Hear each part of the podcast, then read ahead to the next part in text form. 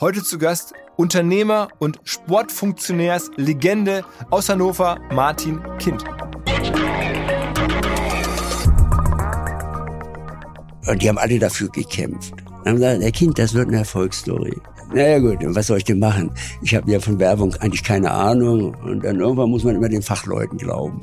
Sonst gibt es unendliche Diskussionen. Und äh, ja gut, es ist gestartet. Das ist eine einzige Erfolgsgeschichte geworden. Wir waren der Erste in diesem Markt. Und der Erste ist immer erstmal der Sieger, das ist so. Aber entscheidend war dieser Spruch, ich habe ein Kind im Ohr war eine einzige Erfolgsgeschichte.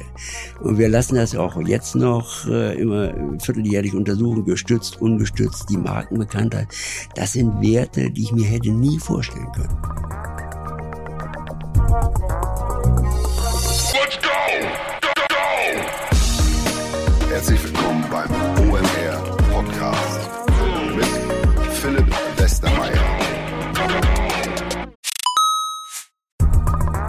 Weil die Kolleginnen und Kollegen von Instafo, also der Jobplattform für den Tech- und Sales-Bereich, von der ich hier schon häufiger berichtet habe, mittlerweile bei uns doch groß engagiert sind hier im Podcast. Ihr hört immer wieder hoffentlich von Instafo. Deswegen habe ich die Kollegen vor kurzem mal selber persönlich kennengelernt und war wirklich sehr angetan. Sie haben mir dazu erzählt, es gibt eine neue Finanzierungsrunde in die Firma. 10 Millionen werden da investiert. Das ganze Thema wird also immer relevanter. Daher nochmal hier mit Nachdruck der Hinweis, wer Menschen sucht im Bereich Tech und Sales, denkt an Instafo. Die haben da scheinbar wirklich eine neue magische Soße gefunden, wo sie über ihre Plattform ein automatisiertes Matchmaking zwischen Arbeitnehmer und Arbeitgeber ermöglichen und das ist im direkten Marktvergleich dreimal effektiver, was die Quote von Bewerbung zu Einstellung angeht. Hilft natürlich auch, dass sie bereits über 100.000 passende Talentprofile auf der Plattform haben und dass man sehr, sehr schnell ins Gespräch kommt. Innerhalb von 48 Stunden bewerben sich die ersten Talente bei den Arbeitgebern oder man kann sogar als Arbeitgeber einer vorselektierten Gruppe an Talenten aktiv eine Nachricht schicken oder sie zum Chatten einladen, um sich noch schneller kennenzulernen und zu prüfen, könnte das passen. Also nicht nur ich und die Geldgeber offensichtlich glauben an Instafo, sondern auch mittlerweile über 1800 Firmen, darunter O2, RTL, HelloFresh, MyPoster, viele, viele weitere. Instafo ist auf OMR Reviews bestbewertet 4,8 Sterne in der Kategorie Recruiting Plattform. Firmen, die nun Instafo ausprobieren möchten, sehr gerne. Ihr spart außerdem 500 Euro auf die erste Besetzung, wenn ihr euch anmeldet über Instafo mit Doppel-F, instafo.com slash OMR. Zurück zum Podcast. Wenn man in Deutschland als Fußballfan aufwächst, dann kennt man irgendwann Martin Kind. Der ist seit 30 Jahren Präsident, Geschäftsführer von Hannover 96, sowohl zu Bundesliga-Zeiten als auch zu Zweitliga-Zeiten. Immer, wenn Hannover 96 Spiele laufen, in der Loge Martin Kind im Fernsehen zu sehen. Für mich seit ja auch fast 30 Jahren. Und immer wieder zugesagt, der Hörgeräteunternehmer. Und ich war schon immer neugierig zu verstehen, was ist das eigentlich ein Hörgeräteunternehmer? Wie groß kann man da werden? Was macht er da genau? Und das traf sich dann ganz gut, dass ich vor kurzem nach Großburg-Wedel fahren konnte. Das ein Vorort von Hannover. Da ist die Welt noch in Ordnung. Und da Martin Kind treffen konnte. Erstmal ging es vorbei an einer Tennishalle, die ihm gemeinsam mit seinem besten Freund, dem Dirk Grossmann, gehört. Dann an seinem eigenen Hotel, das er da besitzt. Und dann waren wir vor der, ja, schon seit mehreren Jahrzehnten dort stehenden Unternehmenszentrale. Es gibt einen Teil, der ist ein bisschen moderner, da sitzt sein Sohn. Und dann sein Büro, das er seit vielen, vielen Jahren dort offensichtlich hat. Und da haben wir uns getroffen.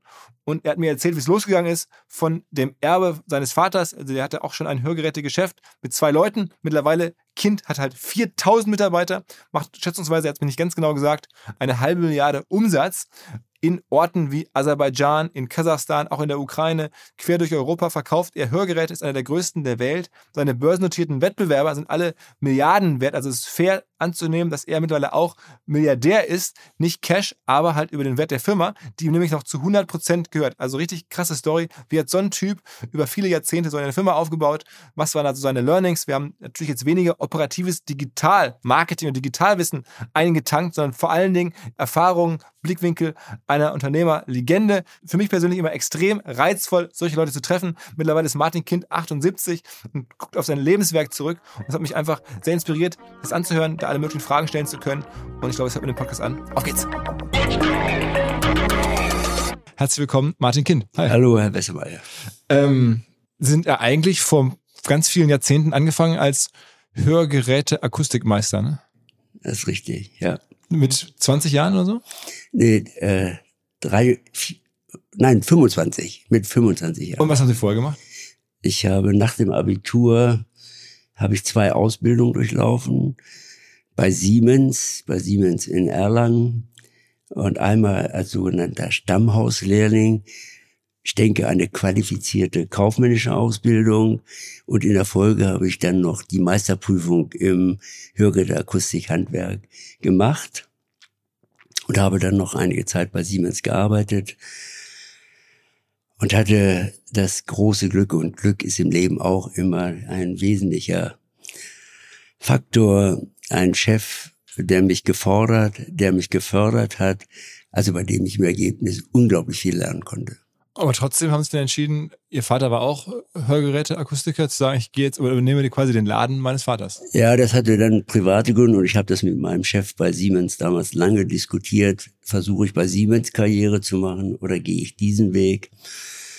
Und im Ergebnis habe ich dann entschieden, äh, dass ich, äh, dass es war ein kleiner Laden äh, mit, ich glaube, einem oder zwei Mitarbeitern damals übernehme, habe sogar einen Anerkennungspreis als Kaufpreis gezahlt und äh, bin aber eben hingegangen und das war das Ergebnis der Gespräche mit meinem damaligen Chef bei Siemens, dass ich mit einer klaren Strategie mich entschieden habe, das zu machen, weil äh, er in den Gesprächen deutlich zum Ausdruck gebracht hat, dass der Markt extrem schwierig war äh, weil die Produkte waren unattraktiv. Das waren noch äh, Analoggeräte, teilweise noch mit Röhren am Anfang und, und, und. Das kann man sich alles heute gar nicht mehr vorstellen. Aber immer mit der Perspektive, es wird sich ändern, bis hin zur Digitalisierung. Das wurde damals schon angedacht. Und äh, er immer zum Ausdruck gebracht hat, ein Wachstumsmarkt wird es sein und die Produkte werden permanent besser. Damit wird die Entstigmatisierung erreicht, damit die Akzeptanz von, von Hörgeräten, genau.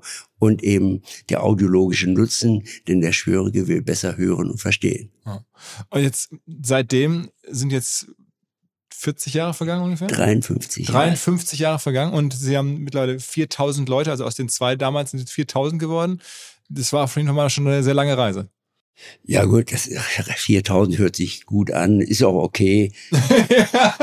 Aber äh, das muss man auf den Markt beziehen. Bezogen auf diesen Nischenmarkt ist das, äh, glaube ich, ein ganz gutes Ergebnis. Aber volkswirtschaftlich ist es eher unbedeutend. Aber ich meine, was, was waren die Treiber? Also technologische Entwicklung offensichtlich, aber Sie haben ja auch einfach entschieden, ich arbeite jetzt nicht selber in dem Laden und, und, und bediene den Kunden, sondern ich ja, ich habe schon Läden. angefangen. Nein, nein, ich bin jemand, der immer der Auffassung ist, man muss alles einmal selber gemacht haben. Man muss es wissen, damit man wirklich ein ehrlicher und äh, ein, ja, ein Gesprächspartner mit Wissensqualität ist. Nein, nein, also ich habe schon alle Schritte selber durchlaufen äh, und äh, habe dadurch eben auch viel gelernt, bin aber immer ein kompetenter Gesprächspartner und hatte aber immer natürlich die Vision, ein vernünftiges Unternehmen zu entwickeln in diesem Markt. Und das war in der ersten Phase natürlich die Retail-Aktivitäten und äh, in der zweiten Phase den Aufbau einer eigenen äh, Entwicklung und Produktion von Hörgeräten also ich hatte immer klare Vorstellungen, welchen Weg ich gehen will. Und jetzt gibt's 700 äh, Ladenlokale, also äh, Händler? Ja, in Deutschland schätze ich jetzt mal genau, weiß ich es gar nicht, 650 etwa. Und weltweit? Und dann nochmal 150, etwa gut über 800 äh, Fachgeschäfte. Und ich meine, wir reden jetzt irgendwie von Märkten sogar, ich habe ich hab gelesen, in Aserbaidschan gibt's einen Ja, das ist eine nette Story. Nach der politischen Veränderung hier in Europa rief mich äh, ein Professor Freigang von der Uni Magdeburg an und sagte, er habe Besuch aus Kiew, ein Professor Kewaschniwili, und der würde gern mal Informationen erhalten über das deutsche Sozialwesen, über Hörgeräte, da er HNO-Professor war. Also Sozialwesen plus Produkte, das wollte er gern und Messtechnik und alles, was dazugehört. Ja, ich gesagt, selbstverständlich gern. Ich bin nach Magdeburg gefahren, habe dann den Herrn Professor Kewaschniwili getroffen, habe ihm detailliert das ist die Systeme oder das System dargestellt und auch seine Fragen im Wesentlichen auch vollumfänglich beantwortet. Und ich habe gespürt, er fand das toll und hätte sowas gern auch in Georgien. Habe ich gedacht, ne, man kann ja viele Wünsche haben, aber man muss es machen. So ist das im Leben. Und äh, dann sagte er, er hat einen tollen Sohn. Und wenn mir ein Vater sagt, er hat einen tollen Sohn, dann bin ich immer etwas defensiv erst einmal. und äh, mal sehen, was das ist. Und dann habe ich gesagt, pass auf, lieber Professor Kewaschny, ich lade Ihren Sohn ein. Der kann hierher kommen. Er kann so lange bleiben, wie er möchte. Und er kann sich das Unternehmen, den Markt, die Produkte, das Sozialsystem und, und, und sich vollumfänglich informieren und sich das ansehen. Und dann war so der 20. Dezember damals. Und da habe ich gesagt, der Sohn heißt Iva. Ich sage, lieber Iva, du musst jetzt zurück nach Tiflis. Und die haben ja den anderen Kalender, die haben ja erst im Januar dann ihr anderes Fest. Und da habe ich gesagt, ja, habe ich gemerkt, der will was. Da habe ich gesagt, pass auf, Iva, wir machen jetzt einen Deal. Ich brauche Audiologen, Zahntechniker, weil wir mussten autark arbeiten dort, sonst hätten wir es nicht entwickeln können und so weiter. Und da ich sage, wenn du mir die Leute beschaffst, dann verspreche ich dir, dann gründen wir in Tiflis eine Gesellschaft. Es war noch nicht der etwa 10., 12. Januar, kriegte ich die nach, er hat alle. dann stand ich also im Wort. Und das Wort gilt. Dann haben wir die alle hier hergeholt und haben sie hier erstmal geschult gut ausgebildete Leute, alle schon in älterem Jahrgang, aber qualifiziert ausgebildet, sehr lernbereit, sehr lernfähig, hat also Spaß gemacht. Und parallel dazu haben wir dann die Kindsmena in Tiflis gegründet.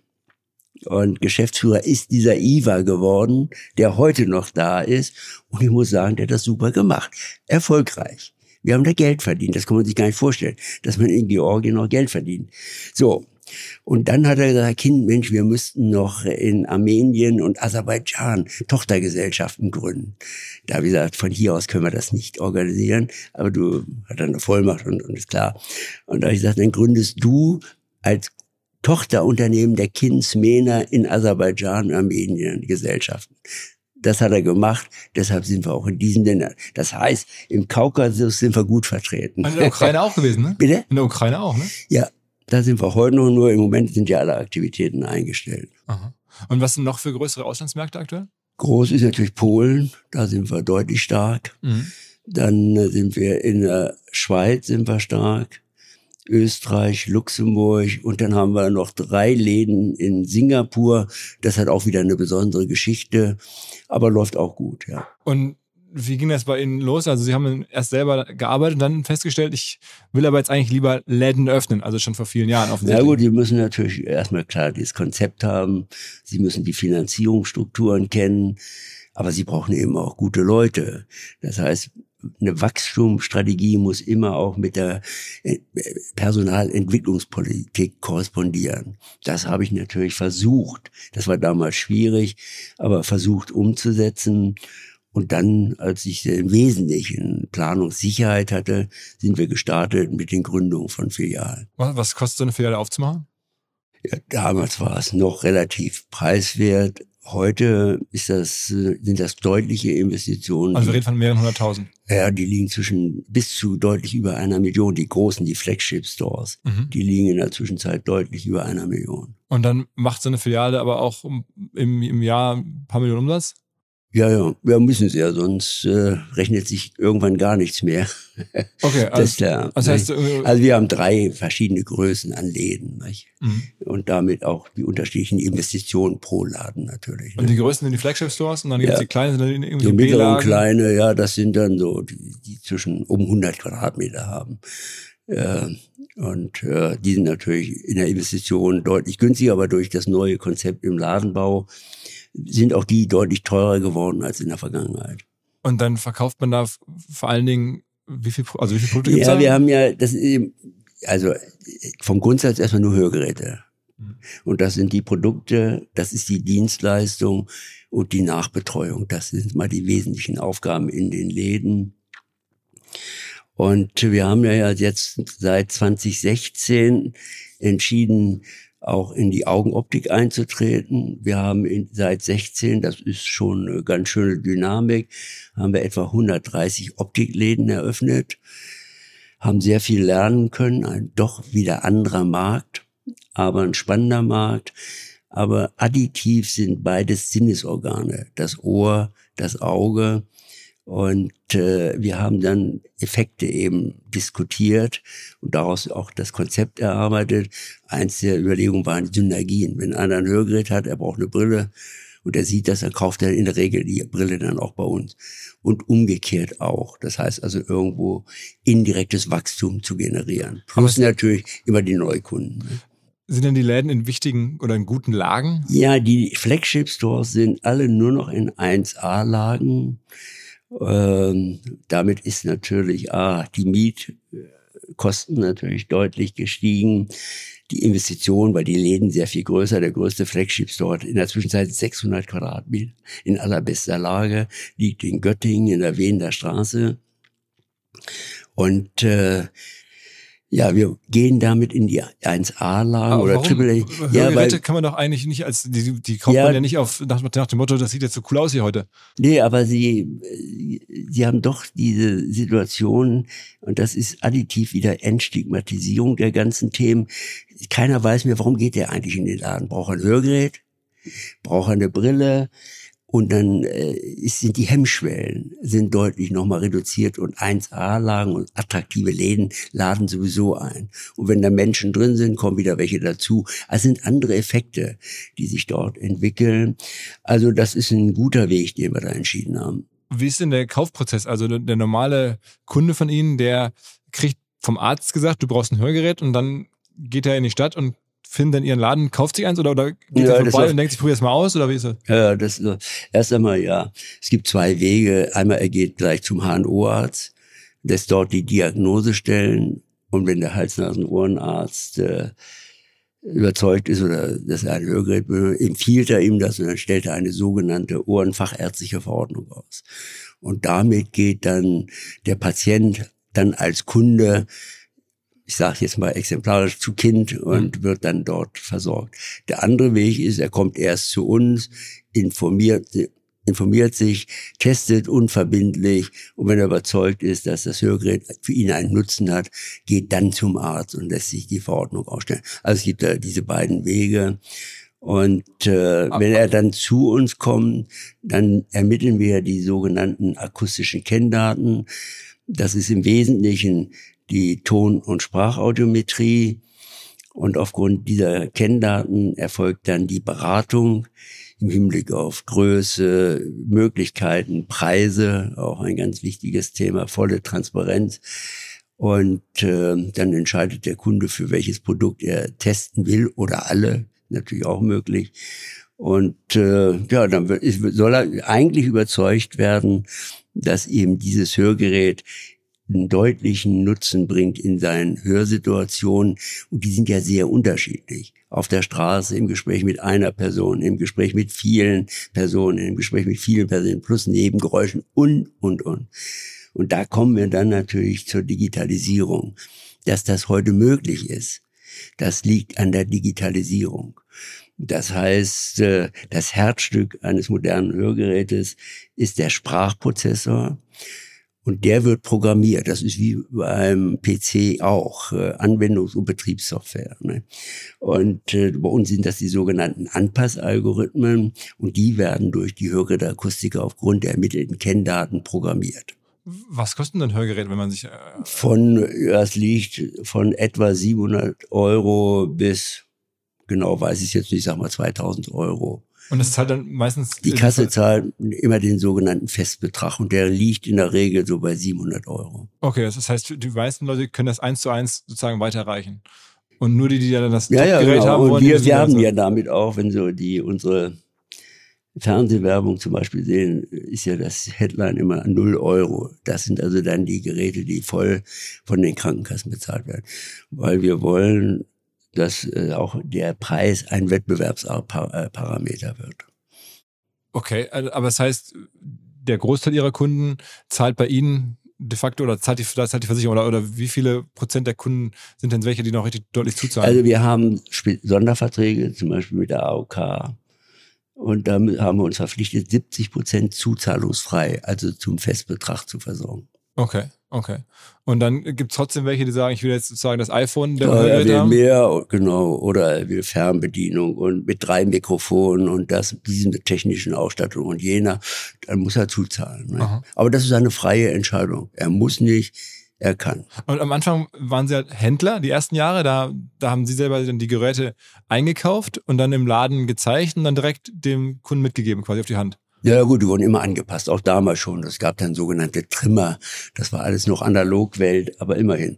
Es wurde auch schon angepasst, aber anders. Aber sie waren natürlich in ihrem akustischen Nutzen. Äh, letztlich waren es Verstärker, die ein bisschen modifiziert werden konnten, aber nicht mehr. Im Gegensatz zu heute der Digitaltechnik, die über den Sprachprozessor gesteuert wird. Ja.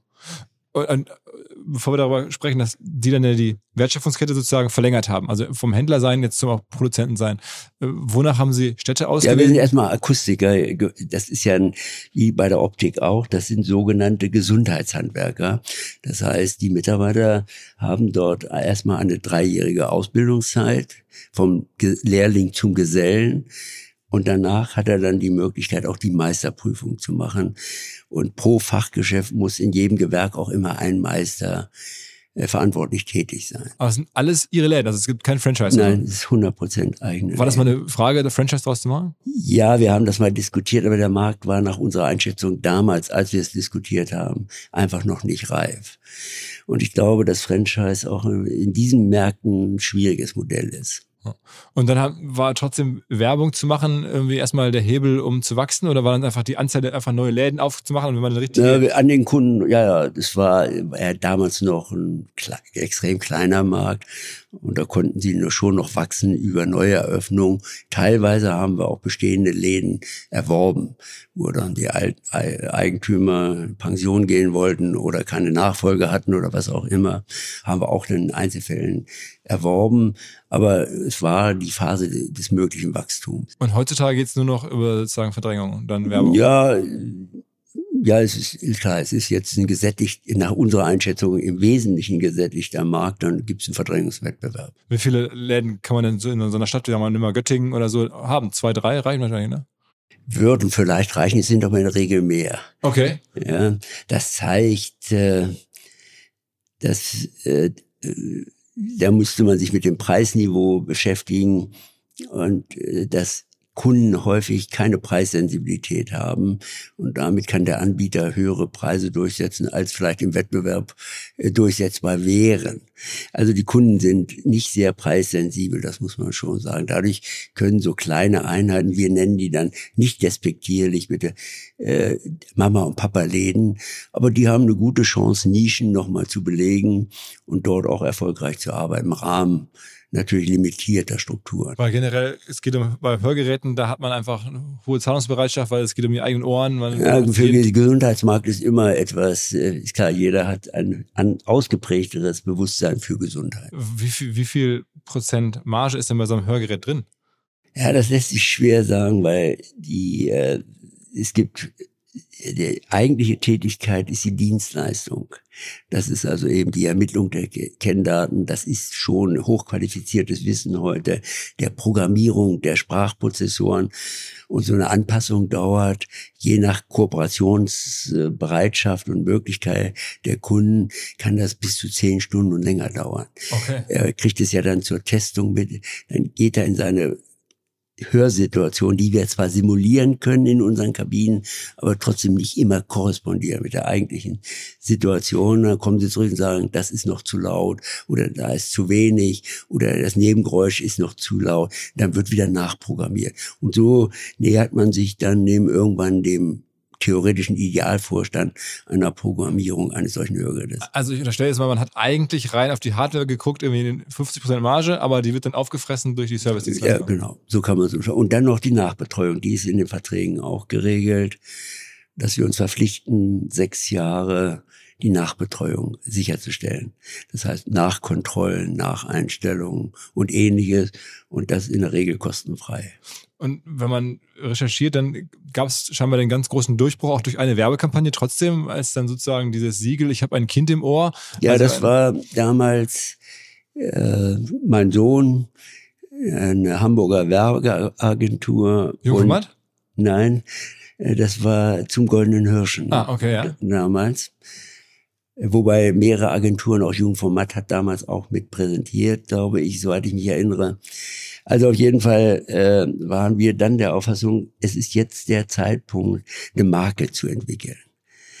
Und das hing damit eben die Hörgeräte sehr viel besser geworden sind und äh, die Akzeptanz der Hörgeräte deutlich gestiegen ist und das konnte man auch in den Wachstumszahlen natürlich verfolgen. Und da haben wir gesagt, jetzt ist eigentlich der Zeitpunkt, eine Marke zu entwickeln. Und dann haben wir eben Briefing gemacht und haben dann von Agenturen präsentieren lassen. Und Jung, äh, und äh, zum Goldenen Hirschen, die kam mit dem Spruch, ich habe ein Kind im Ohr. Als ich den zum ersten Mal gehört habe, ich gedacht, was ist das denn? Damit konnte ich überhaupt nicht umgehen. Ich gedacht, müssen Sie mir mal erklären, wie Sie sich das vorstellen. Ich habe da überhaupt keine Fantasie, wie das geht. Naja, gut. Also was ich toll fand, äh, die Werbeleute vom Goldenen Hirschen und äh, unsere äh, tradition also klassische Marketingabteilung, äh, wir haben ja auch noch Digital-Marketing, ist ja der Markt der Zukunft, haben wir jetzt aufgebaut, sehr erfolgreich. So, und die haben alle dafür gekämpft. Dann haben gesagt, der Kind, das wird eine Erfolgsstory. naja gut, was soll ich denn machen? Ich habe ja von Werbung eigentlich keine Ahnung und dann irgendwann muss man immer den Fachleuten glauben. Sonst gibt es unendliche Diskussionen. Und äh, ja gut, es ist gestartet und es ist eine einzige Erfolgsgeschichte geworden. Wir waren der Erste in diesem Markt und der Erste ist immer erstmal der Sieger, das ist so. Aber entscheidend war dieser Spruch, ich habe ein Kind im Ohr war eine einzige Erfolgsgeschichte. Und wir lassen das auch jetzt noch äh, immer vierteljährlich untersuchen, gestützt, ungestützt, die Markenbekanntheit. Das sind Werte, die ich mir hätte nie vorstellen können. Und wie wurden die aufgebaut? Also über den Spruch inhaltlich, aber Ja, welche die werden alle angesprochen. Ich habe ein Kind im Ohr. Das wird heute mit dem Hörgerät und mit Kind eben verbunden. aber war das nicht? vor allen Dingen Fernsehwerbung, die das sozusagen Ja. geschafft hat? Ja, die Fernsehwerbung. Gut, da haben wir auch viel Geld ausgegeben. Das ist ja nicht ganz so preiswert. Ja. Und sie müssen ja, das ist immer die, klar, verstehe ich auch, die Empfehlung natürlich der Agenturen, nicht kleckern, sondern klotzen. Also dann in der, gerade in der ersten Startphase wirklich hohe Frequenz, Sendefrequenzen zu haben. Haben wir auch gemacht. Es war richtig. Im Nachhinein kann man sagen, alles war richtig. Der Spruch und auch der, diese Intensität der Werbeauftritte.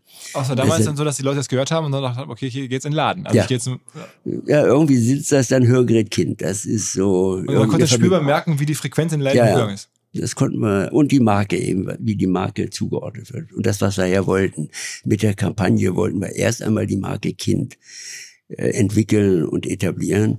Und darüber hinaus gibt es dann die Reaktion des Marktes auch in, in Anspruchnahme der Dienstleistung oder Produkte und Dienstleistungen. Gab es noch andere Kanäle, also noch, weiß nicht, Apothekenumschau oder wo wird man Ja, haben wir auch mal Anzeigenkampagne, hat das noch begleitet. Aber Fernsehen war das stark. Aber der Schwerpunkt war die Fernseher. Ja klar, sie müssen ja auch lokal ja immer noch werben, auch wenn sie einen neuen Laden machen.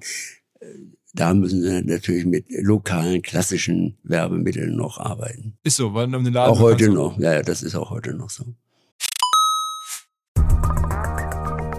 B2B-Verkaufsprozesse sind kompliziert. Nicht immer, aber ab und zu, das weiß ich selber und genau hier will Along mit seiner Lösung ansetzen. Also E-Mail-Schleifen vermeiden, E-Mail-Ping-Pong vermeiden, dafür sorgen, dass Verkäufer verstehen, was die Interessenten intern so abstimmen, vor allen Dingen dafür sorgen, dass die Materialien, die häufig solchen Mails angehängt sind, stets aktuell sind. Nur, wie kann das alles gehen? Was genau macht Along? Sie bauen sogenannte Along Spaces, also im Kern Digital Sales Rooms, in denen alle Materialien abgelegt sind, wo die ganzen Verkaufsschritte nachvollziehbar sind, wo bestimmte Menschen Zugang haben. Man muss nicht mehr in E-Mail zu, man muss einfach in den jeweiligen Along Space reingehen, den man mit seinem Kunden dann teilt. Entsprechend kann man auch sehen, wer wann im Along Space drin war, was sich angeguckt wurde, wo neue Details vielleicht hinzugefügt wurden. Die Kollaboration wird also viel, viel besser. Along funktioniert am Ende wie ein Co-Pilot, analysiert also auch das Engagement, das Engagement der Interessentinnen und Interessenten und stellt Empfehlungen für die nächsten Schritte zur Verfügung.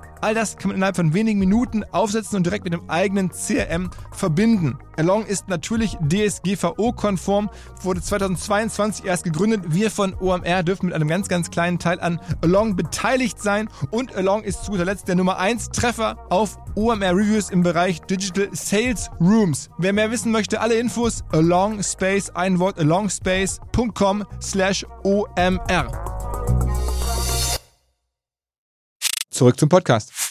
Welche Relevanz hat denn für Sie jetzt so eine Innenstadt? Also es gibt ja viel Diskussion darüber, ob die Innenstadt jetzt irgendwie tot ja, ist oder nicht. Ich meine, Leute, haben Sie Laufkundschaft, ist das überhaupt wichtig?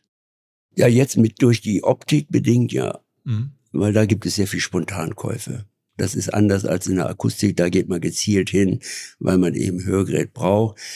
In der Optik natürlich auch, wenn man Brille braucht und eine neue, dann man ist zufrieden mit seinem Anbieter, dann geht man in der Regel ja auch wieder zurück. Aber darüber hinaus, wenn Sie so einen attraktiven Laden haben, ich kann Ihnen nachher mal Bilder zeigen, dass Sie mal so einen Eindruck gewinnen, dann äh, gibt es eben auch viele, die sagen, ach Mensch, da, und die haben eine große Auswahl, gehen wir mal rein. Und viele kaufen dann eben auch. Ne? Aber machen Sie sich denn Sorgen um die Innenstädte? Ich meine, Sie kennen ja nun sehr viele Ja, das, man muss es, glaube ich, sehr differenziert sehen. Äh, es gibt ja große Städte, so wie Berlin, Hamburg, da gibt es nicht mehr nur das Zentrum. Da müssen Sie doch dezentral in die Stadtteile gehen. Dann gibt es natürlich Städte, wie Hannover, obwohl wir da auch noch in Stadtteile gegangen sind, weil es unser Heimatmarkt ist. Aber äh, da sind wir ganz zentral mit einem großen Laden. Äh, und dann kommen natürlich die Mittelstädte, da gehen sie immer in die zentralen Lagen heute. Und äh, ich glaube, dass wir brauchen neue Antworten. Die Entwicklung der Städte ist auffällig kritisch. Und es ist Leistungsanbieter, die man immer sehr erfolgreich eingeordnet haben, dass sie auf einmal in wirtschaftliche Probleme kommen. Wen nehmen Sie da wahr? Ja, ich will ja keine Namen nennen, ja. aber es gibt in Hannover gerade im Modebereich zwei, drei eigentlich sehr bekannte Anbieter, die auf einmal geschwächelt haben. Einer ist in die Insolvenz gegangen, wurde zwar übernommen, aber sind alles Signale äh, natürlich für Probleme. Mhm äh, hausgemacht oder eben Marktprobleme. Ich glaube, es wäre eine Mischung oder vielleicht sogar nur Marktprobleme. Also wir brauchen alle neue Antworten für die Zukunft. Die Städte, wenn wir sie erhalten wollen, wie wir sie bisher gehabt haben, wir müssen an Attrakt neue Attraktivitäten entwickeln. Gibt es da irgendwelche Modelle oder Beispiele, wo Sie sagen, das ist der richtige Weg? Nee, äh, das, ich verfolge sehr konkret immer die Diskussion in Hannover. Hier muss man wissen, Hannover ist ein grüner Bürgermeister, der angetreten ist. Und jetzt sind die Hannoveraner überrascht, dass er das, was er in seinem Wahlkampf gesagt hat, auch umsetzt. Also immer weniger Autos, weniger Parkplätze, mehr und, und, und. Also erste kleine Schritt, das ist nur ein Schritt zu dem eigentlichen Ziel, denn das erhöht noch nicht die Attraktivität. Auf der anderen Seite müssen wir natürlich trotzdem lösen. Ich denke da immer drüber nach, wenn ich mal, ich gehe selten einkaufen, äh, aber wenn ich hinfahre, da will ich nicht mein Gepäck, wenn ich mir jetzt noch einen Anzug und noch irgendwas gekauft habe, da muss ich noch ein, wohin auch immer, also das Auto in der Nähe zum abgehe oder die Dinge dann mitnehmen zu können, das ist schon ein wichtiges Argument. Also wir werden schon eine Art Synthese brauchen, sehr viel mehr Parkangebote zu machen, wie man das auch immer dann organisiert. Äh, und eben attraktive Leistungsangebote und viel Gastronomie, Cafés, Kneipen. Das scheint in einer Wohlfühlgesellschaft wie der deutschen einen hohen Stellenwert zu haben. Also wir müssen neue Modelle entwickeln, aber es muss so sein, dass auch in den Städten noch Leistungen angeboten werden. Das, das, ich habe noch keine Idee, wie man das machen kann. Aber erkennbar ist, dass die Entwicklung äh, eingesetzt hat und dass neue Konzepte erforderlich sind.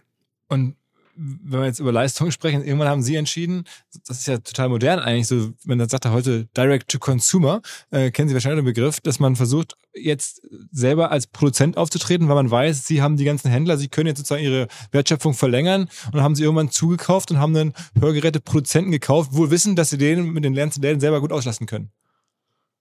Ja, einmal das, aber äh, das ist ja unsere Tochter Audifon in dem Konkreten. Da haben wir sehr viel Geld investiert.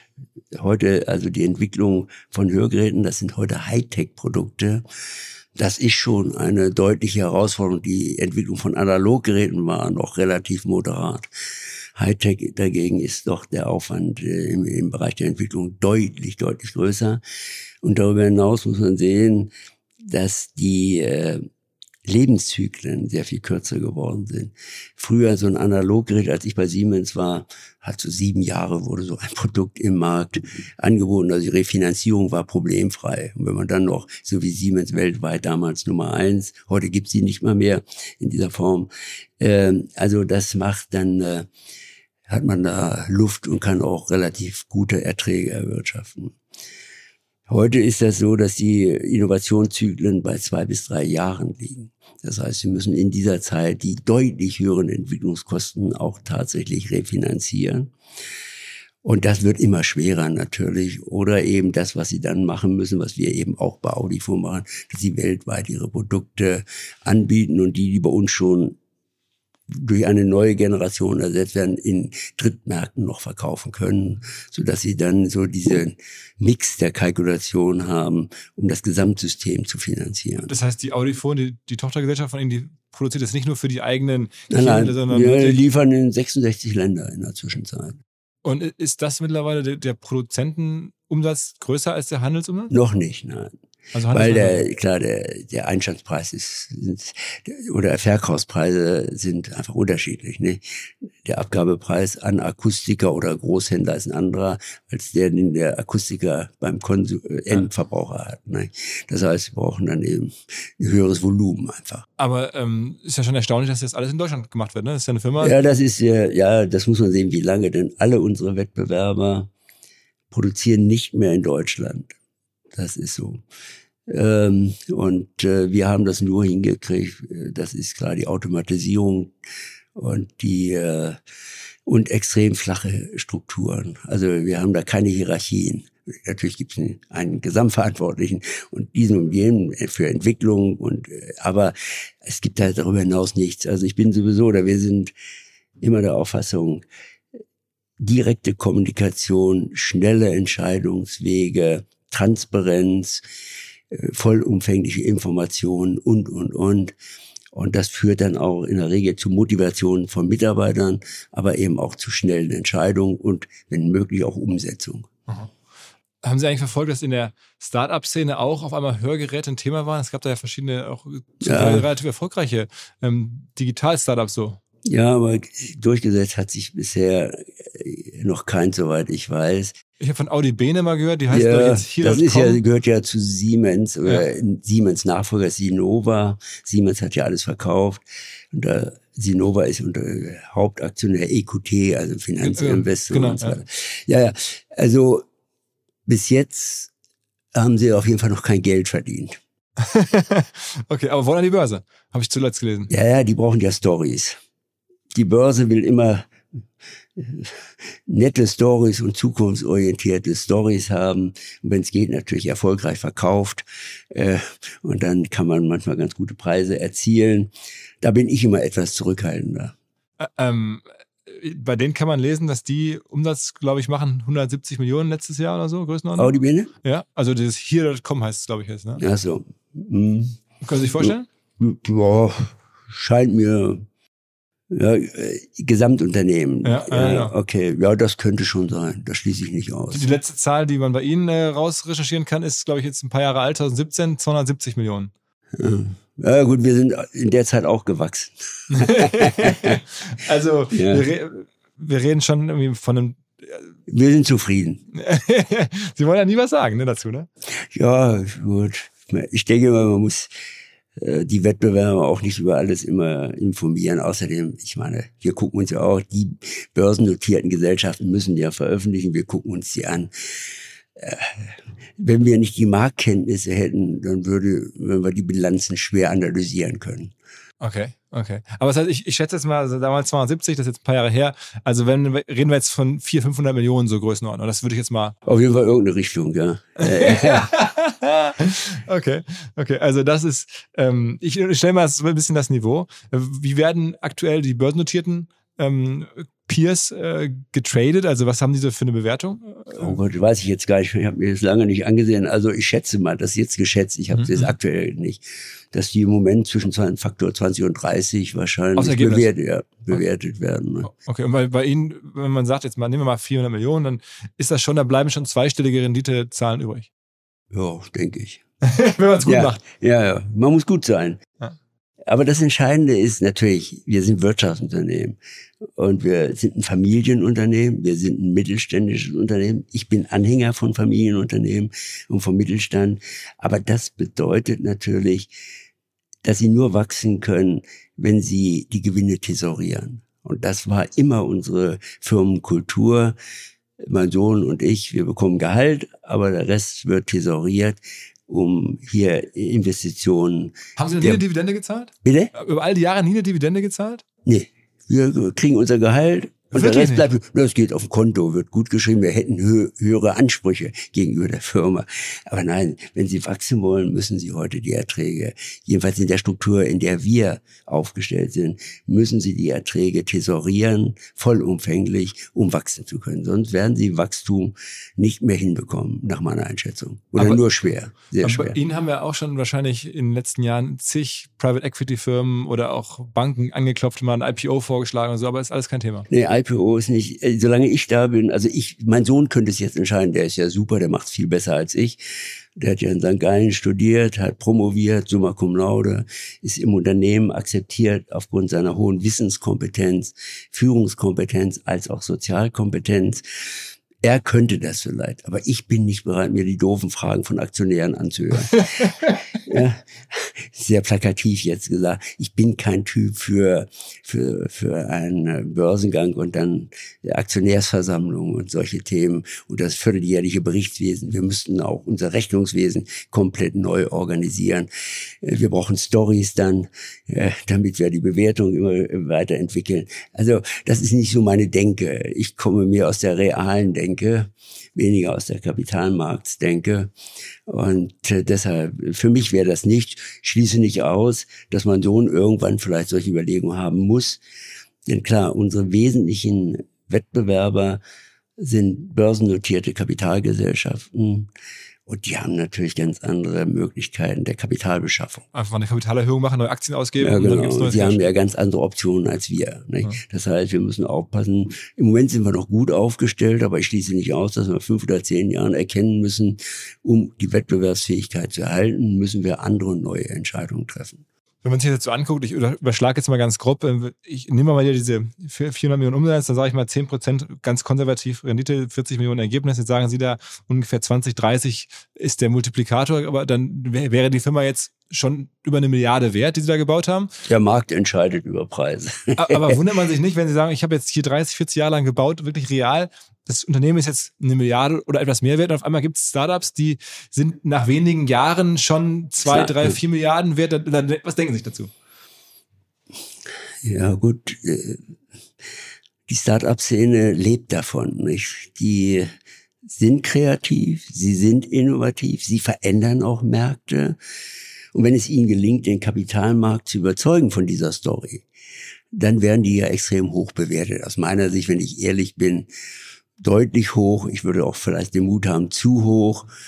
Aber immerhin, äh, es gelingt scheinbar. Geld ist ja genug in den Märkten da. Viel zu viel Geld, muss man auch mal sehr deutlich sagen.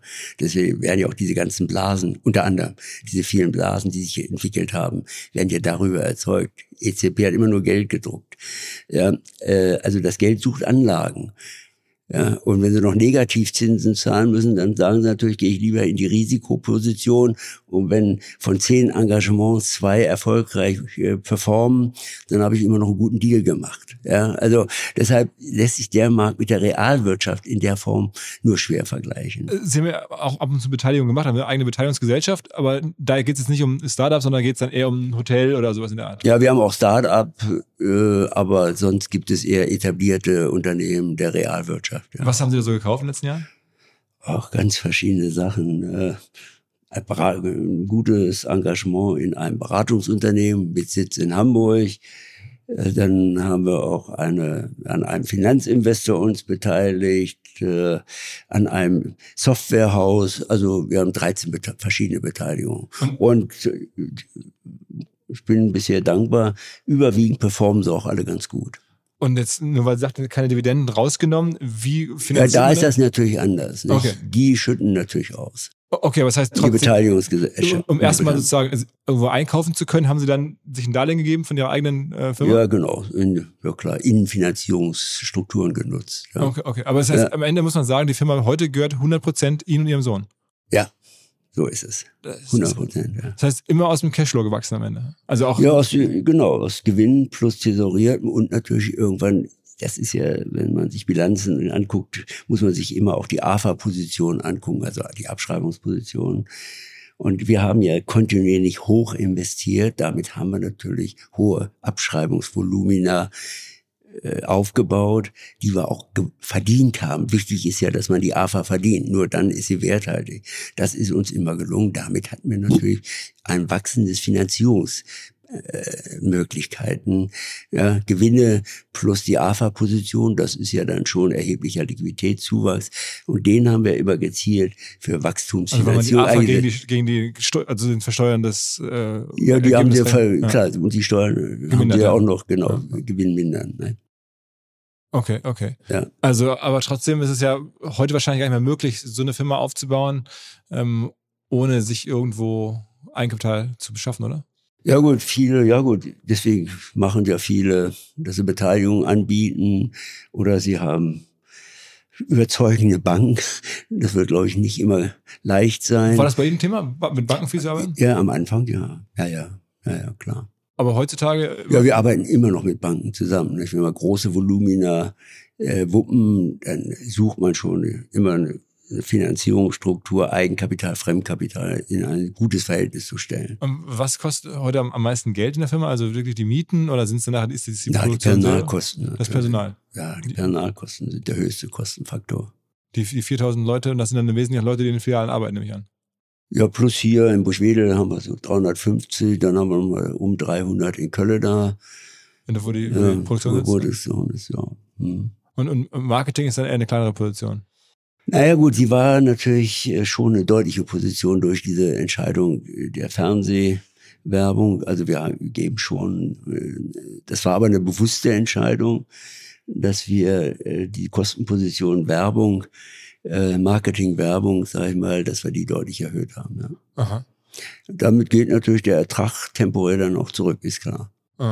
Ähm, war das auch so, dass, dass Sie irgendwann gemerkt haben, Ihr Engagement im Fußball, also sind ja äh, lange Jahre Präsident gewesen bei Hannover 96, ja, dann äh, bis heute Geschäftsführer der, der Managementgesellschaft, ähm, dass das auch eine gewisse Namensbekanntheit äh, Nee. Erzeugt hat, die Also wir, werden, wir, können ja, wir sind ja hier in Buschwedel in acht Häusern und, und was nicht. Sie werden nirgends was von 96 sehen. 96 findet bei Kind nicht statt. Meine Leidenschaft, meine Liebe ist Kind-Hörgeräte. Das ist, oder Kind, jetzt heißt es ja nur noch Kind. Die Unternehmensgruppe Kind ist meine Liebe und meine Leidenschaft. Nichts anderes. Aber Sie haben 20, 30 Über- Jahre Fußball. Ja, das ist, äh, aber trotz allem, die Basis, dass ich das auch machen konnte, ist, liegt in der Struktur dieses Unternehmens. Deswegen ist das auch meine große Liebe. Äh, und 96, die, da habe ich vor gut 25 Jahren die Verantwortung übernommen.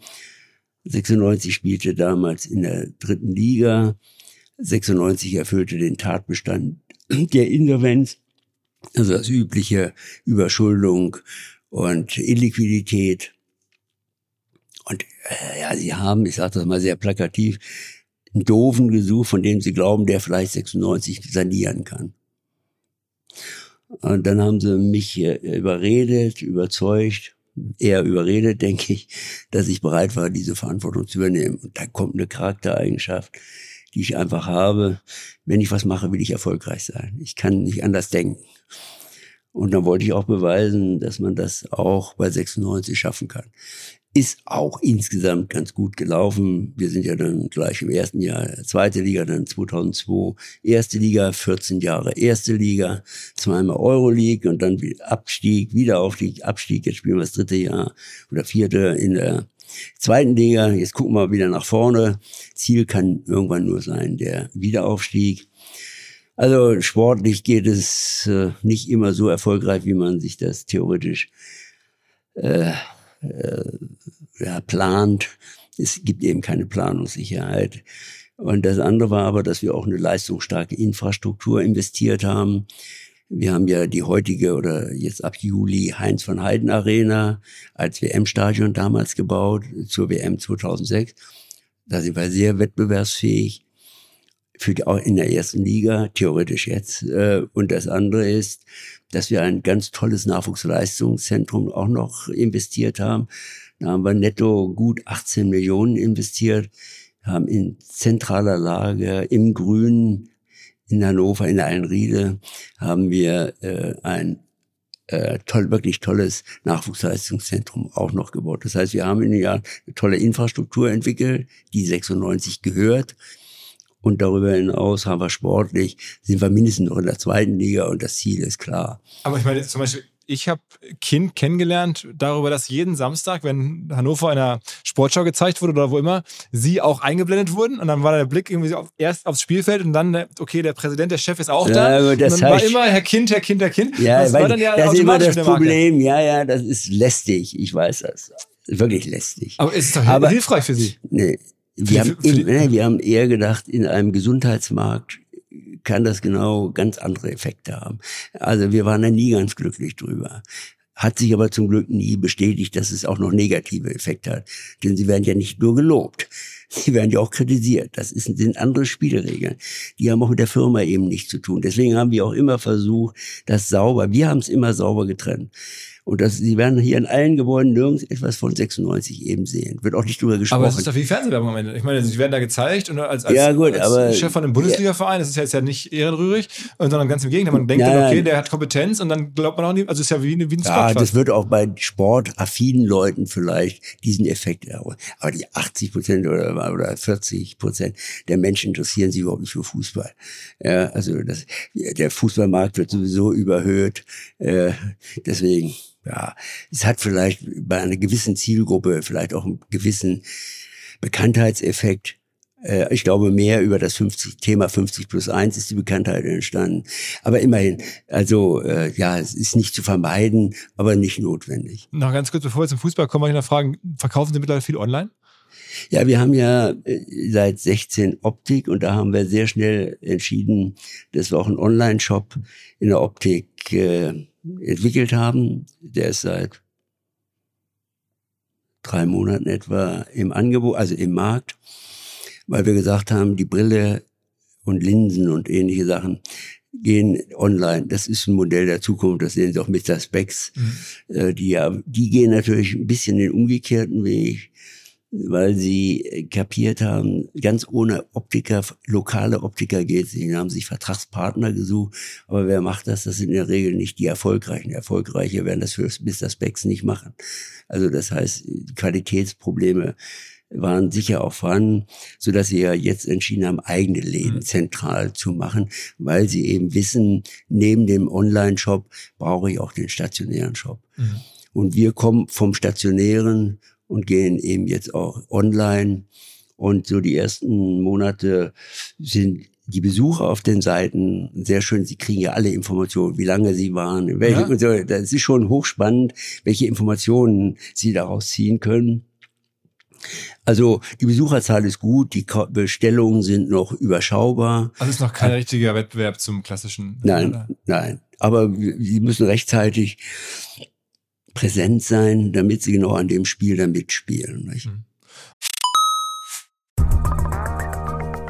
Überraschende Zahl hätte ich so nicht erwartet, aber es soll wohl tatsächlich stimmen, dass für 70 Prozent der Arbeitnehmerinnen und Arbeitnehmer, dass deren Führungskräfte für deren mentales Wohlbefinden genauso wichtig sind wie die Lebenspartnerinnen und Lebenspartner. Also wenn man arbeitet, in 70 Prozent der Fälle ist der Chef, die Chefin genauso entscheidend, wie wohl man sich fühlt mental, wie der Partner, die Partnerin. Das finde ich schon krass und deswegen gibt es immer mehr Lösungen genau dafür. Und eine, die wir bei OMR hier intern nutzen, die heißt Open Up, die 1 zu 1 Gespräche ermöglicht für Mitarbeitende, die Gruppengespräche ermöglicht mit Psychologen, Live-Workshops, Masterclasses, die einfach hilft, die Firma mental gesund zu halten, die Tools zur Verfügung stellt für Führungskräfte, um ein sicheres Arbeitsumfeld zu schaffen und die am Ende Teams in die Lage versetzt, besser mit den mentalen Herausforderungen des Arbeitsalltags klarzukommen, was was am Ende natürlich dann auch die Produktivität einer Firma und die Zufriedenheit der Menschen darin steigert, ganz klar. Wer jetzt also sagt, was ist dieses Open Up? Wir setzen es bei OMR selber ein. Wer das kennenlernen möchte, der findet alle Informationen unter openup.de slash Unternehmen oder in den Shownotes dieses Podcasts. Zurück zum Podcast. Und jetzt wir haben gerade schon angefangen, über Fußball zu sprechen. Also erstmal tolle Rettung und dann auch wieder der Verein ist ja jetzt gesund. Ähm, trotzdem gibt es da immer wieder so ein bisschen Reibereien im Verein. Wo kommt das her? Also wenn man das auch guckt, dann ist immer, äh, da sind sie so, ich höre immer den Begriff Reizfigur oder so. Ne? Ja, stimmt. Ja, ja gut. Weil Warum sind die Leute nicht einfach dankbar, dass da jemand gekommen ist? Ach, Dank gibt's im Fußball nicht. Also sie dürfen solche Jobs nicht machen, äh, damit sie erwarten, dass äh, ihnen gedankt wird wenn sie, dann werden sie enttäuscht nur jeden Tag. Das geht in diesem Markt nicht, der eben auch äh, sehr diffus eigentlich ist in seiner ganzen Aufstellung. Und es gibt hier eben diese Besonderheit, dass äh, dieser Markt von der Fanszene mindestens lautstark präsentiert wird, obwohl die Zahl ist eigentlich eher nicht bedeutsam. Aber sie haben eben diesen Kulturkampf Fußball. Sie äh, stehen für die Kultur des Fußballs der Vergangenheit, will ich es mal so umschreiben, was ich und der Tradition, was ich auch akzeptiere. Aber ich sage persönlich natürlich, äh, trotz allem Märkte und der Fußballmarkt ist eben auch ein Markt. Märkte entwickeln sich. Und es gilt immer, diese Veränderung, diese Entwicklung von Märkten zu gestalten. Und für mich ist ganz klar europaweit sowieso, aber auch in Deutschland, dass der Bundesliga-Fußball, das sind Wirtschaftsunternehmen. Und wenn das Wirtschaftsunternehmen sind, dann muss auch das Wirtschaftsrecht alleinig gelten. Das ist auch in England so, das ist in Frankreich so, das ist in der Schweiz so. Aber in Deutschland haben wir noch die Besonderheit, dass das Verbandsrecht additiv zu sehen ist. Und dieses Verbandsrecht sagt eben 50 plus 1. Also man darf Vereine nicht besitzen, sondern nur der Verein darf sich selbst gehören am Ende. Ja, ja also er muss die, wenn es, es gibt ja nur die, genehmigt sind ja nur drei Rechtsformen, dass die AG, dass die GmbH und dann dieser Twitter, der deutsche Twitter GmbH und Co. KGAA. Bei der AG muss der Mutterverein 50 plus eine Stimme, ich sage mal plakativ 51 Prozent des Aktienkapitals halten. Bei der GmbH 50 plus eins, also 51 Prozent, sage ich mal, auch des Stammkapitals. Aber die Ausnahme ist der Twitter. Da muss die Komplementär GmbH, also die Geschäftsführungs GmbH, eine 100% Tochter des Muttervereins sein. An dem Kommanditkapital auf Aktien dagegen kann der Mutterverein beteiligt sein, muss es aber nicht. In Hannover haben wir die Lösung, dass der, die KGAA zu 100 Prozent drei Gesellschaftern gehört. Ist auch der Mutterverein nicht dran beteiligt. Und dann gibt es diese Komplementär GmbH, die ist ja nur dazu da, die Geschäftsführung zu bestimmen. Und da hat der Verein bei uns Einflussmöglichkeiten. Und da liegen dann schon Konfliktpotenziale, weil meine Theorie ist klar, wir können nicht nach politischen Themen Geschäftsführer auswählen, sondern nach Qualitäten. Denn der hat die Interessen der Kapitalgesellschaft zu vertreten und er hat auch die Vorgaben des Aufsichtsrats einer KGA vollumfänglich zu beachten. Er kann nicht auf Empfehlung oder Anweisung des Vorstandes des EV Entscheidungen treffen, die abweichend sind von den genehmigten Investitionen, Haushalt und ähnlichem. Also es ist ein komplex schwieriges Gebilde. Deshalb bin ich der Auffassung, äh, sie werden nur Kapital generieren können in den Märkten, äh, indem sie wirklich klar machen, bei der Berufung der Geschäftsführung, und darum geht es nur als einzig noch, da muss auch die Kapitalseite mindestens das Vorschlagsrecht haben oder besser noch das Sagen. Und, glauben, und Sie sehen ja jetzt in Berlin auch diesen Konflikt. Es ist ja auch wieder Kapital gegen Vereins Verbandsrecht. Die gleiche auf Situation ist ja in Berlin auch und anderen Vereinen auch. Also mit Herrn Windhorst und, und ja, ja, genau. Es gibt auch noch viele andere Vereine. Aber glaub, das, der Fußball ist in Deutschland extrem unehrlich. Es gibt so viel Umgehungstatbestände von diesen Regeln, dass ich der deutschen Fußballliga nur empfehlen kann, jetzt endgültig Klarheit, Transparenz und Klarheit äh, zu entwickeln damit für alle Spiel, für alle die Spielregeln die gleichen sind und wir damit wieder Wettbewerbsgleichheit auch erreichen. Also die können. Frau Hopfen war vor kurzem bei unserer Veranstaltung auf der Bühne, hat gesagt 50 plus 1. Ja, die muss ja, weil das ist ein Beschluss der DFL der Mehrheit der Vereine. Sie muss diese Interesse, ob sie wirklich so denkt, weiß ich nicht. Äh, aber als Geschäftsführer muss sie das, was die Gesellschafter entschieden haben, natürlich beachten. Aber glauben Sie, dass es, also der Herr Windhorst hat ja das viele Geld bei Hertha investiert, die 370 Millionen, in der klaren Erwartung, dass dieses 50 plus 1 Konstrukt irgendwann gekippt wird. Ähm, ich glaube auch, das ist ja im Moment beim Kartellamt, da warten wir ja alle, dass das Kartellamt irgendwann mal den Mut, so muss man es wirklich umschreiben, die Mut zu einer Entscheidung hat. Ich glaube, im Moment taktieren sie, weil sie natürlich kapiert haben, wie brisant dieses Thema ist. Und ich glaube, die lieben es gar nicht, wenn die Ultras und sonstigen Fanvereinbarungen auf einmal in Bonn vor dem Kartellamt stehen, weil sie es gekippt haben. Also es ist ein schwieriges, auch politisch schwieriges Thema. Aber Entscheidungen sind notwendig. Das ist im Leben so. Das erwarte ich auch von Verantwortlichen, dass sie in der Lage sind, notwendige Sach- und Qualitätsentscheidungen zu treffen. Ähm, haben Sie denn so ein bisschen Sorge generell um die Bundesliga als solche, als Plattform, dass die immer weiter abgehängt wird von zum Beispiel der Premier League? Gut, wenn man die Entwicklung der letzten Jahre sieht, äh, gut, jetzt war Frankfurt mal wieder eine Ausnahme mhm. in der Euroleague. Aber ansonsten haben wir, sind wir in den letzten Jahren die Verlierer gewesen dieser Entwicklung. Also ich meine, die haben ja auch viel größere Umsätze, viel bessere Auslandsvermarktung. Ja, England besonders, die sind ja in der Zwischenzeit Meilen von uns entfernt. Bei uns sind die Fernsehgelder rückläufig, in England steigen sie weiterhin. Aber auch die internationale Vermarktung sind sie sehr viel weiter als die Bundesliga. Also ich kann den Deutschen nur, und ich vielleicht noch eine Anmerkung, die, diese Begriffe der Fanszene, Tradition, diese Kultur kann man ja unabhängig von den wirtschaftlichen Entscheidungen doch weiter pflegen. Ich sehe da keinen Widerspruch drin. Ich bin persönlich absolut bereit, alle legitimen Interessen der Tradition auch festzuschreiben. Nur da, wo die wirtschaftlichen Entscheidungen getroffen werden, da gelten die unternehmensrechtlichen Spielregeln. Nichts anderes. Da bin ich auch persönlich nicht kompromissfähig. Aber ich bin sehr kompromissfähig im Sinne einer Regelung dieser, der deutschen Kultur des Fußballs. Aber glauben Sie, dass es am Ende vielleicht so ausgehen könnte, dass die Bundesliga so ein bisschen so eine Liga unter vielen kleinen ist und das auch in Deutschland das Interesse am Ende sich auf die Premier League richtet, weil da spielen die großen Namen, da ist dann Klopp und Tuchel und ja, deutsche Trainer gehen auch alle immer mehr weg. Immer mehr Nationalspieler, alle spielen ja. in England, alle Topspieler gehen nach England. Oder ähm, Spanien, ähm, ja, ja. Dass man das, das Fußball hier so als Plattform, wie wir das kennen, gar nicht mehr so relevant ist?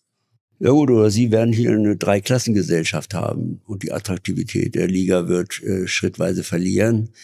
Ähm, ich glaube, wir brauchen einfach mal eine offene und ehrliche Diskussionskultur bei diesem Thema, unabhängig von irgendwelchen dogmatischen Fragen. Die werden uns behindern, erst einmal eine ehrliche Analyse durchzuführen und an Konzepten zu arbeiten, die die Wettbewerbs-, die Attraktivität der Bundesliga erhöht und international die Wettbewerbsfähigkeit verbessert. Zum Beispiel so Playoffs einzuführen oder sowas?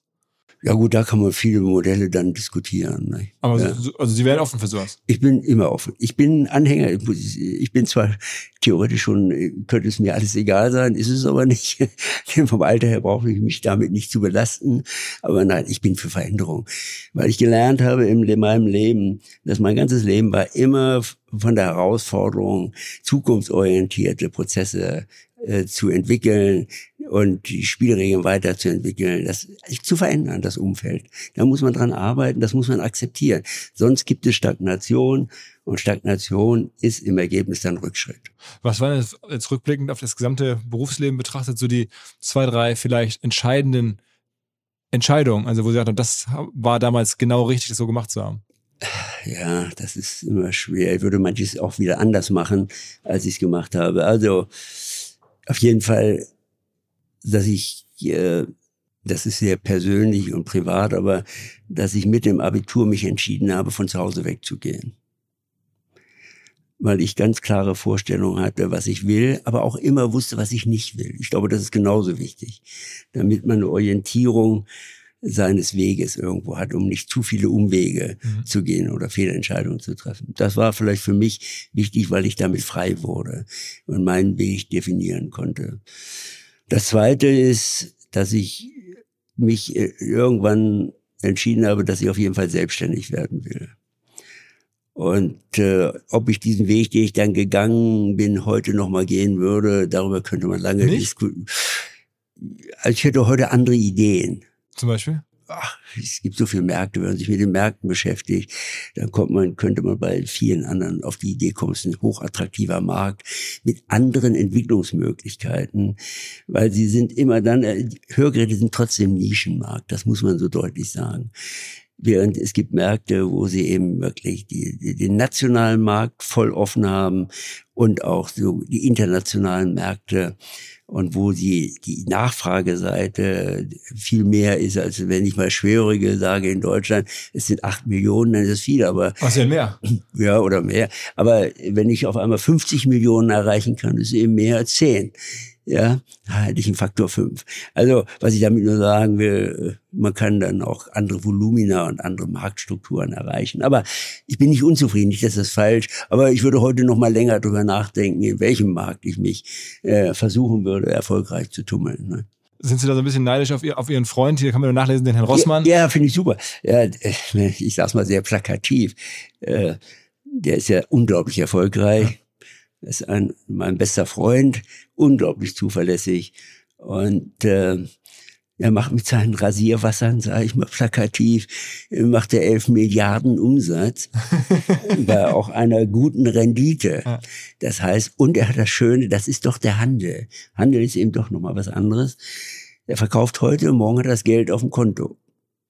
Und er kann, klar, bei der, bei der Organisation eines solchen Unternehmen weiß er heute Abend genau, wie viel Umsatz sie am Tag gemacht haben. Dann weiß er am nächsten Tag, sind die vielen Millionen auch auf dem Geschäftskonto.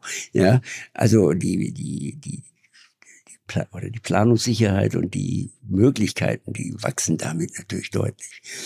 Also das ist ein Markt, aber den, den reinen Handelsmarkt muss man auch wieder verstehen. Man wird nur erfolgreich. Ich weiß nicht, ob der reine Handelsmarkt mein Ziel gewesen wäre, aber ich könnte mir neben dem Hörgeld manches andere sicher vorstellen. Sagen Sie mal, was gefällt Ihnen gut? Von den Märkten so? Ja nicht mehr früher war, das habe ich auch so über hier Sennheiser mal nachgedacht. Ja. Äh, da sieht man doch, dass sie auch Nischen belegen, auch kompliziert. Dann hatte ich auch so Fernsehen, als die Großen. Irgendwann war klar, mit den Großen braucht man sich überhaupt nicht zu beschäftigen.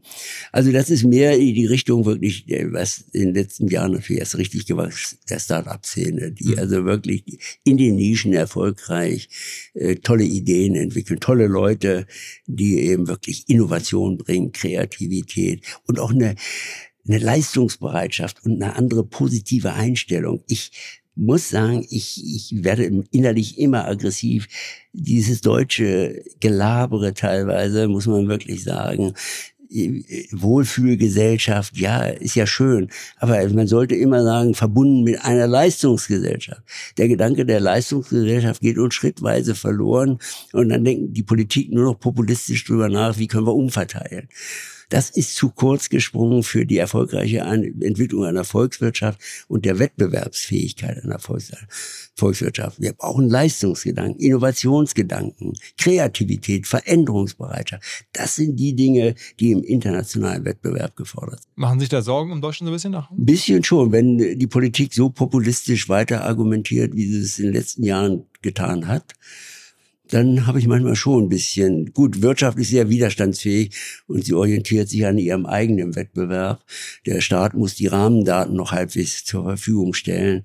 Aber trotz allem, wir entwickeln uns so in, ich will es mal ein bisschen plakativ übertreiben, nur noch in Feiertagen und Urlaub und diesem und jenen sollen sie alle gern haben, aber wir müssen auch immer über die Leistungsgedanken und die Leistungsbereitschaft und auch eben diese Kreativität und Innovationsbereitschaft, die notwendig ist, um erfolgreich zu sein, das muss mindestens in die Köpfe rein. Und wir müssen vielleicht in den Schulen auch endlich anbieten, dass sie kaufmännische Grundkenntnisse lernen.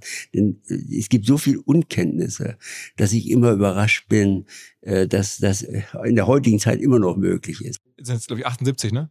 Ähm, Jung. Äh, genau, 78 Jahre jung. Ähm, trotzdem, es gibt andere 78-Jährige, die freuen sich, dass sie jetzt mit den Enkelkindern spielen können oder irgendwie Sport machen können und soweit es noch möglich ist und so. Aber zumindest Sie sind ja, wenn man das so nachlesen kann, morgens hier um halb acht in der Firma. Das ist richtig. Ja, ich habe immer Das ist richtig. mein Leben, ja, mein Leben war Arbeit und ich, ich liebe die Arbeit. Mich stört sie nicht.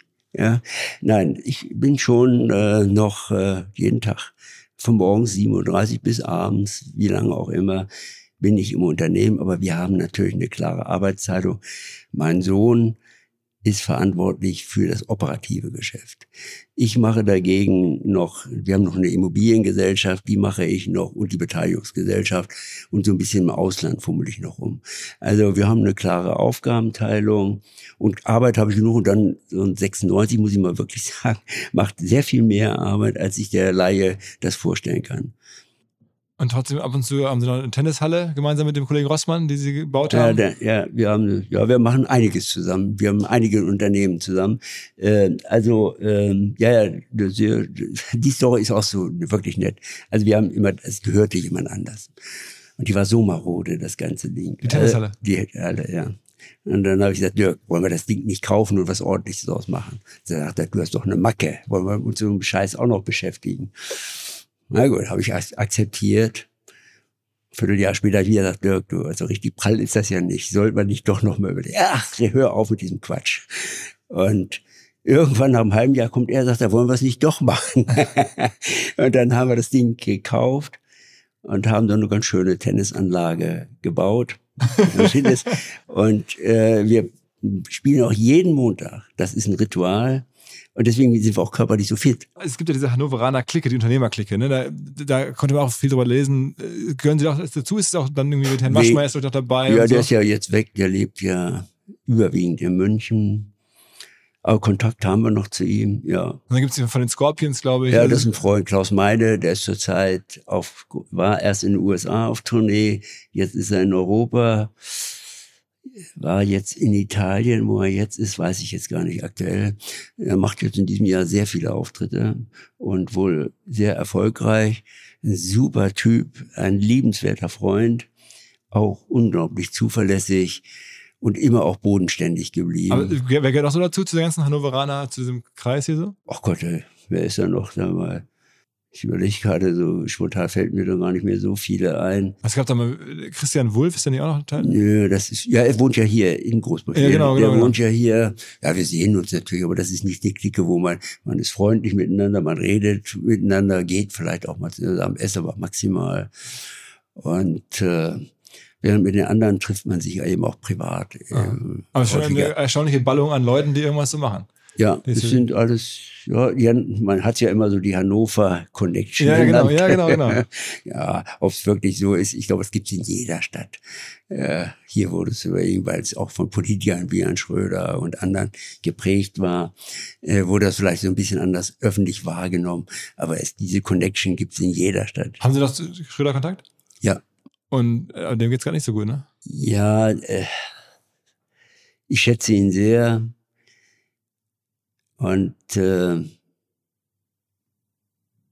ich denke, wie die Öffentlichkeit jetzt mit ihm umgeht, äh, ist eher schwierig, will es mal freundlich formulieren. Also ich habe Respekt und auch eine Nähe zu ihm, auch wenn ich nicht alle seine Entscheidungen teile. Aber das kann nicht äh, die persönliche Bekanntschaft und Freundschaft belasten. Nochmal ganz zum Schluss ein paar Fragen zum Fußball, ähm, weil wir da ja eine gleiche Leidenschaft haben.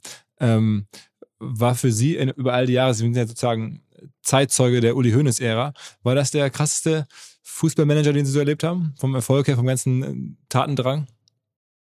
Ja, er war eine ganz äh, starke Persönlichkeit mit starker Führung, mit Wissen, mit starker Führungskompetenz, auch mit einer deutlichen Konfliktfähigkeit und äh, klaren, auch taktischer, teilweise sehr taktischer Ausrichtung, hat er die Interessen von Bayern München, teilweise auch des deutschen Fußballs, aber überwiegend Bayern München, hat er sehr erfolgreich vertreten.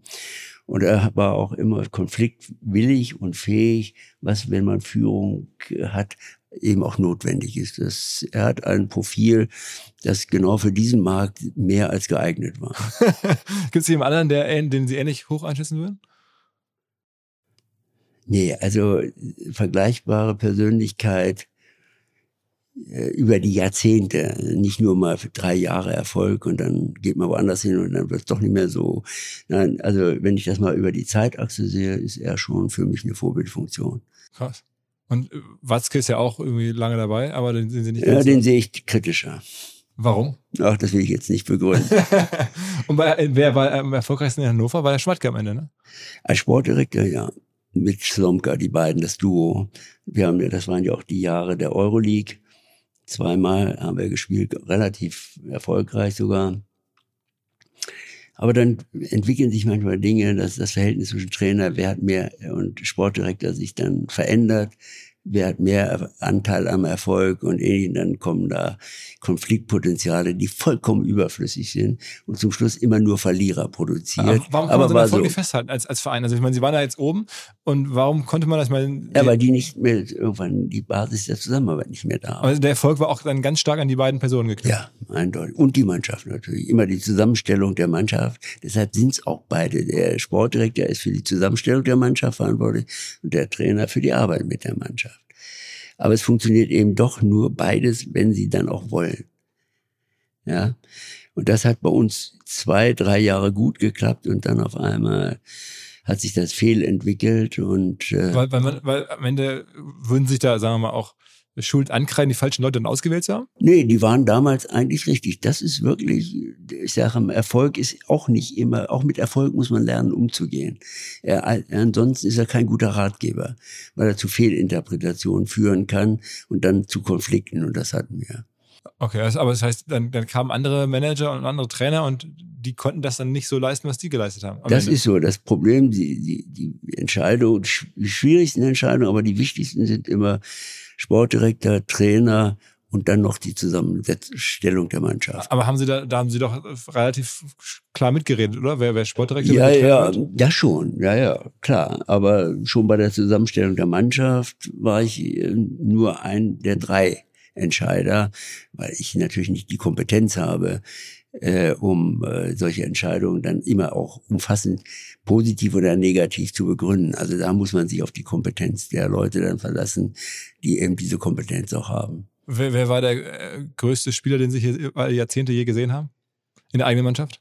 Ja, es ist verschieden, aber Jan Simmark war für mich äh, das. Äh, Der tschechische äh, Nationalspieler. Ja, das war ja das europäische Fußballtalent, der leider sein Schicksal oder seine Zukunft letztendlich wieder verspielt hat aus Gründen. Der war mental, aber dann irgendwie krank. Ne? Ja, weiß ich nicht, aber so? auf jeden Fall, ich will es mal sehr plakativ sagen, dass ähm, Geld, äh, Spiel, also Glücksspiel und Frauen irgendwann keine gute Mischung ist, um erfolgreich zu sein. Aber der war der krasseste Fußballer, wirklich vom Fußballer Ja, Talent war, ich, nach meiner Einschätzung war es das, das große äh, europäische Talent zu diesem Zeitpunkt. Krass. Hätte ich jetzt Ja. viele andere Namen erwartet, aber den nicht. Ja, er war toll, auch als Mensch, aber er hat, gut, das kann man ihm auch nicht vorwerfen. Man muss sagen, er kam damals aus der Tschechei, es war damals noch eine andere Welt, kommt hier hin, verdient auf einmal äh, sehr viel Geld und hat dann den Überblick verloren und wurde missbraucht. Ne?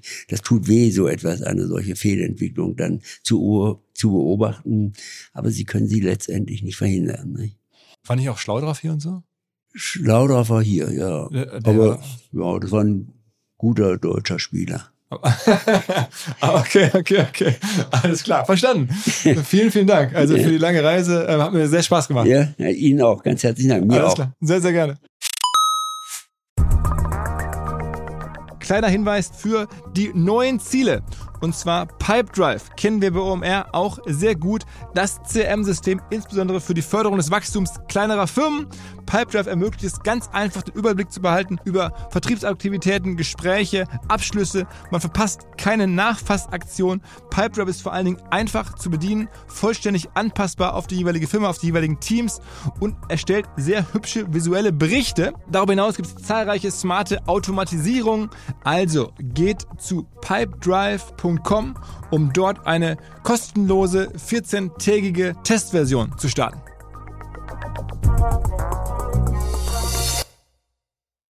Zurück zum Podcast. Dieser Podcast wird produziert von Podstars bei OMR.